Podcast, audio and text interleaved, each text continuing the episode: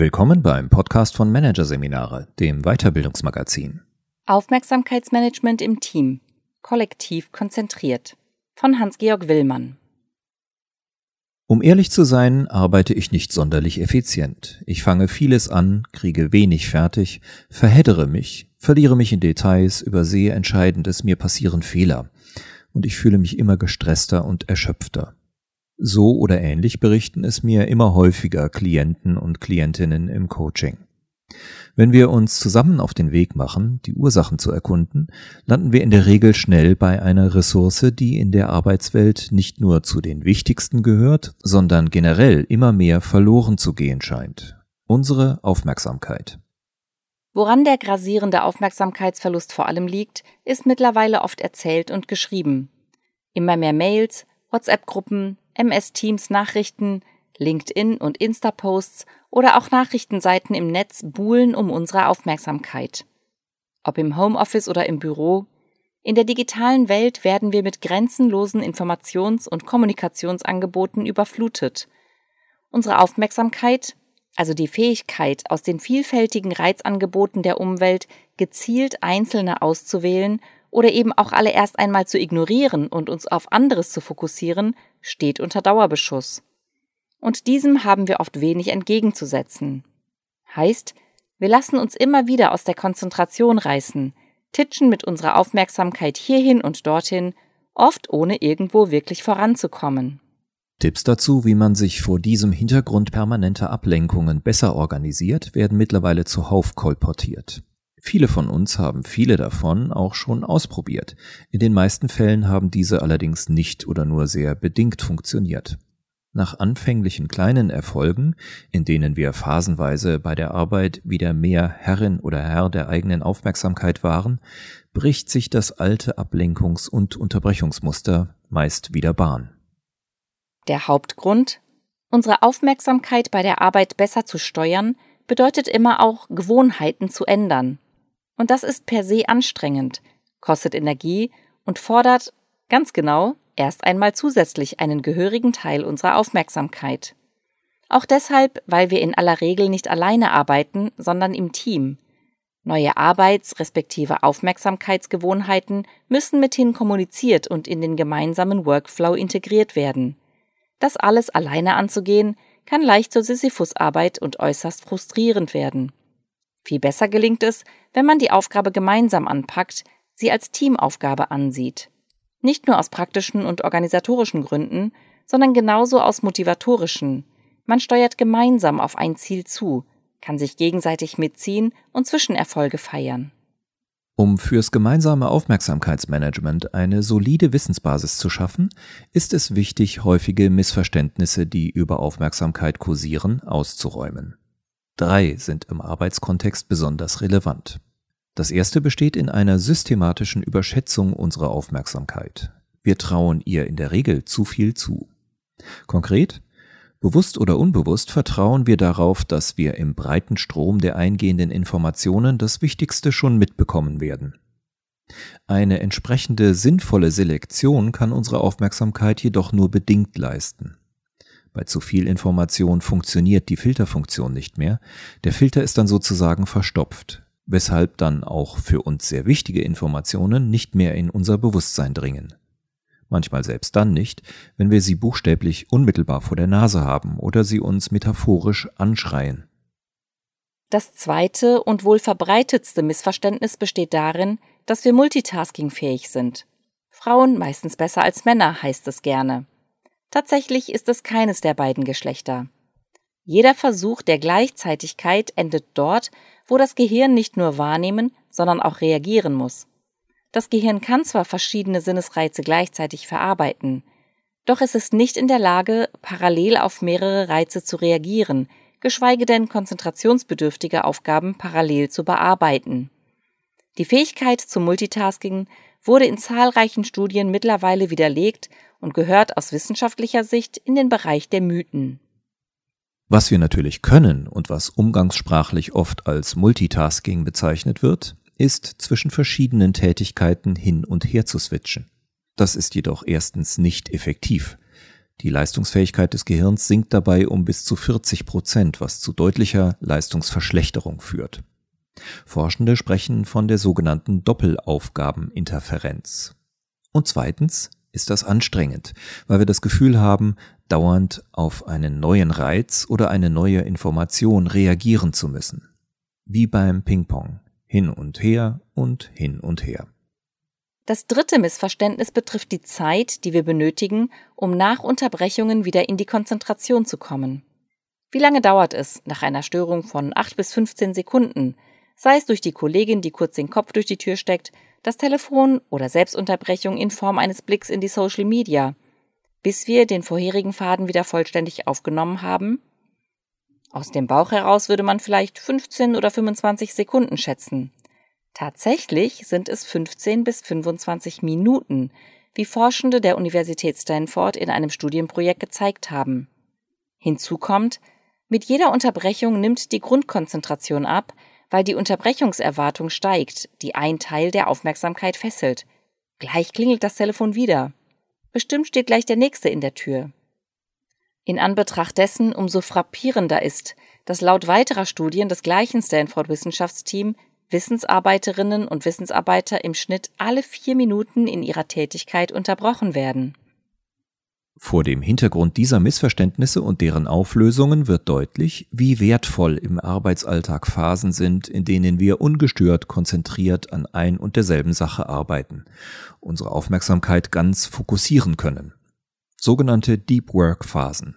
Da unsere Aufmerksamkeit, wie gesagt, etwas Zeit braucht, bis sie voll und ganz auf Touren kommt, sollten diese nicht allzu kurz getaktet werden.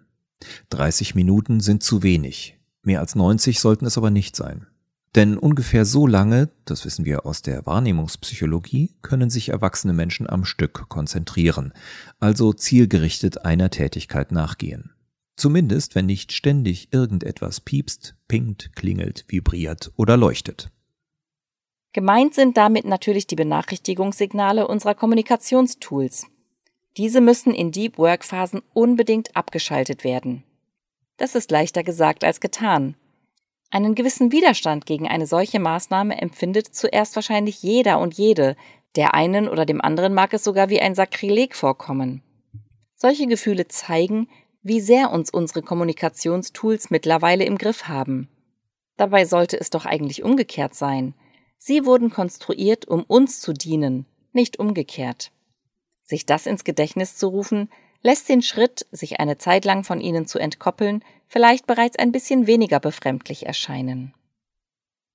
Abgetaucht werden sollte, womit wir bei der angesprochenen Teamkomponente sind, immer nur in Absprache.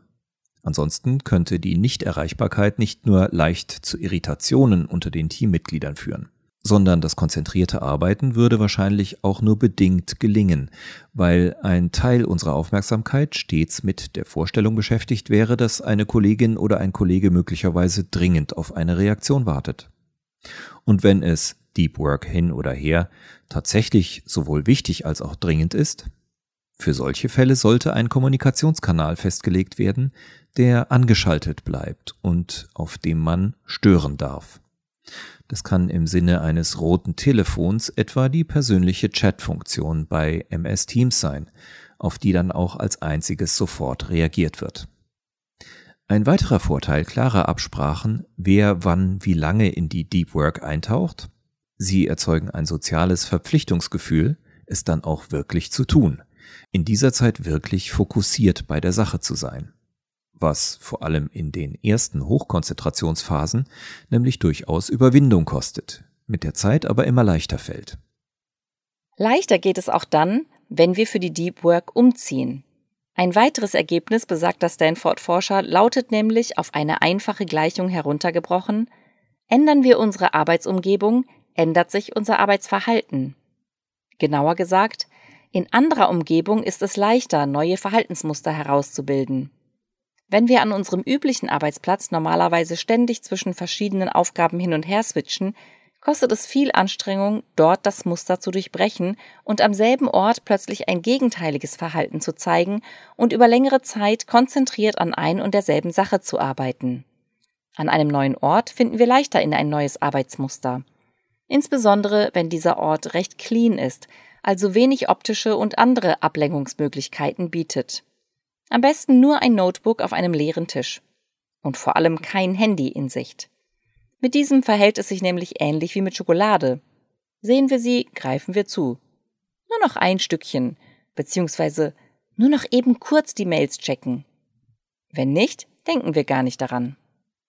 Auch wenn uns solche Deep Work Phasen mit der Zeit leichter fallen, mehr als eine oder vielleicht auch einmal zwei am Tag sollten wir nicht einplanen. Denn Hochkonzentration ist für das Gehirn hoch anstrengend. Überziehen wir, zeigt es eine Art Schutzreaktion. Es fährt seine Leistung herunter und auch erst nach einer längeren Erholungsphase wieder herauf. Bis dahin fühlen wir uns mental erschöpft, sind unkonzentriert und neigen zu Fehlern. Nicht nur mit Blick auf die Work-Phasen, sondern auch im normalen Arbeitsmodus ist es zentral, die eigene Aufmerksamkeit nicht zu überfordern. Bedeutet konkret Pausen machen. Und zwar bevor man denkt, sie zu brauchen. Denn viele Menschen nehmen ihre geistige Ermüdung erst wahr, wenn sie bereits sehr groß ist, gerade dann, wenn sie konzentriert bei einer Sache sind. Doch je länger wir müde weiterarbeiten, desto schneller nimmt die Ermüdung zu. Arbeitspsychologen raten daher dazu, etwa jede Stunde zu pausieren. Allerdings nur kurz, vielleicht fünf Minuten. Zu lange Pausen bringen einen leicht aus dem Arbeitsfluss. Zudem ist der Erholungseffekt am Anfang einer Pause am größten. Längere Pausen bringen also nicht wesentlich mehr Erholung als kürzere. Damit es mit dem Pausemachen im Team klappt, ist es hilfreich, einen Grundsatz zu vereinbaren wie Wer pausiert, arbeitet. Wichtig ist, sich ohne schlechtes Gefühl und Gewissen mental oder auch buchstäblich zurücklehnen zu können. So wichtig die Etablierung einer gesunden Pausenkultur und die Einrichtung individueller Deep Work Phasen fürs Aufmerksamkeitsmanagement ist, ein anderer Ansatzpunkt ist noch wichtiger, über den interessanterweise im Kontext von Konzentration und Aufmerksamkeit vergleichsweise wenig geschrieben und geredet wird. Die Arbeitsorganisation. Damit ist zum einen gemeint, dass sinnvolle Arbeitspakete geschnürt und Prozessabläufe definiert werden, sodass die Aufgaben strukturiert erledigt werden können. Ansonsten und allzu oft arbeiten alle irgendwie durcheinander, was zwangsläufig zur kollektiven Defokussierung führt. Immer wieder ploppen im gemeinsamen Workflow bei den einzelnen Teammitgliedern plötzlich unerwartet Aufgaben auf, die dringlich und wichtig sind, ihre Aufmerksamkeit ziehen und sie aus der Konzentration reißen. Zum anderen, und das ist der noch wichtigere Aspekt, geht es um die inhaltliche Aufteilung der Arbeit. Denn letztlich ist es ganz einfach. Wir sind vor allem dann aufmerksam bei der Sache, wenn wir etwas gut können und es gerne machen, wobei beides naturgemäß Hand in Hand geht. Die Aufgaben im Team nach Interessen und Stärken zu verteilen, ist daher nicht nur grundsätzlich eine zentrale Teamführungsaufgabe, sondern so gesehen auch die wichtigste Disziplin des Aufmerksamkeitsmanagements. Wobei das nicht nur einmal, sondern immer wieder aufs Neue geschehen sollte. Denn nicht nur die Aufgaben im Team ändern sich, sondern auch die persönlichen Präferenzen. Während wir einige Aufgaben mit der Zeit immer mehr lieb gewinnen, können wir andere irgendwann immer weniger sehen, weshalb wir maximal nur noch mit halbem Hirn bei der Sache sind. Wieder andere konnten wir noch nie leiden, und wir haben sie auch nie mit vollem Fokus erledigt. Sie sind aber irgendwie bei uns gelandet und, getreu dem verbreiteten Motto, wer es einmal gemacht hat, macht es immer, geblieben. Und immer schon haben wir mit etwas Neid auf die eine oder andere Aufgabe der Kolleginnen oder des Kollegen geschaut aber leider war es ja nicht unsere.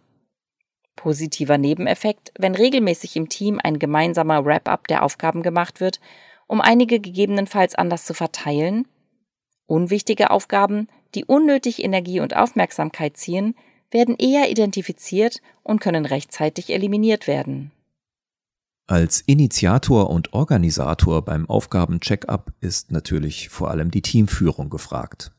Gleichsam sollte es Usus sein, dass alle Teammitglieder sich einbringen, wenn es um die Frage geht, wie sich die Aufmerksamkeit hochhalten lässt. Das kann im Rahmen eines virtuellen Boards passieren, das entsprechend mit Impulsen und Anregungen bespielt wird oder in einem regelmäßigen Austausch, etwa am Anfang eines jeden ersten Wochenmeetings im Monat. Dort können Tipps und Tricks geteilt, typische Aufmerksamkeitskiller in der Zusammenarbeit identifiziert Oder es kann über Methoden geredet werden, die man selbst ausprobiert hat oder gerne gemeinsam ausprobieren würde. Wie etwa eine Fokusmeditation, durch deren regelmäßige Anwendung sich nachgewiesenermaßen schon nach wenigen Wochen die eigene Konzentrationsfähigkeit steigern lässt. Natürlich gut bekannt, aber zu wichtig, um es abschließend nicht wenigstens kurz zu erwähnen. Um unsere Aufmerksamkeit mit möglichst wenig Anstrengung hochhalten zu können, benötigt unser Glukosespiegel ein bestimmtes Level. Durch kleine, am besten gesunde Zwischensnacks lässt er sich am besten hochhalten. Noch wichtiger ist ein guter Flüssigkeitshaushalt. Dehydriert lässt es sich nicht denken. Und klar, Koffein in Maßen ist mit Blick auf die eigene Konzentrationsfähigkeit ebenfalls immer eine gute Idee. Wie wäre es jetzt mit einer Tasse Kaffee oder einem Mate-Tee?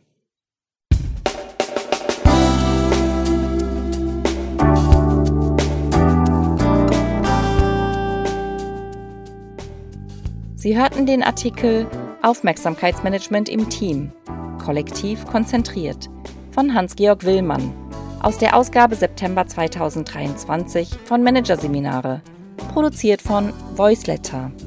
Weitere Podcasts aus der aktuellen Ausgabe behandeln die Themen Erfolgsfaktor Employee Experience, anziehende Arbeit und das Scrum Master Missverständnis. Don't be a Scrum Mum. Weitere interessante Inhalte finden Sie auf der Homepage unter managerseminare.de und im Newsblog unter managerseminare.de/blog.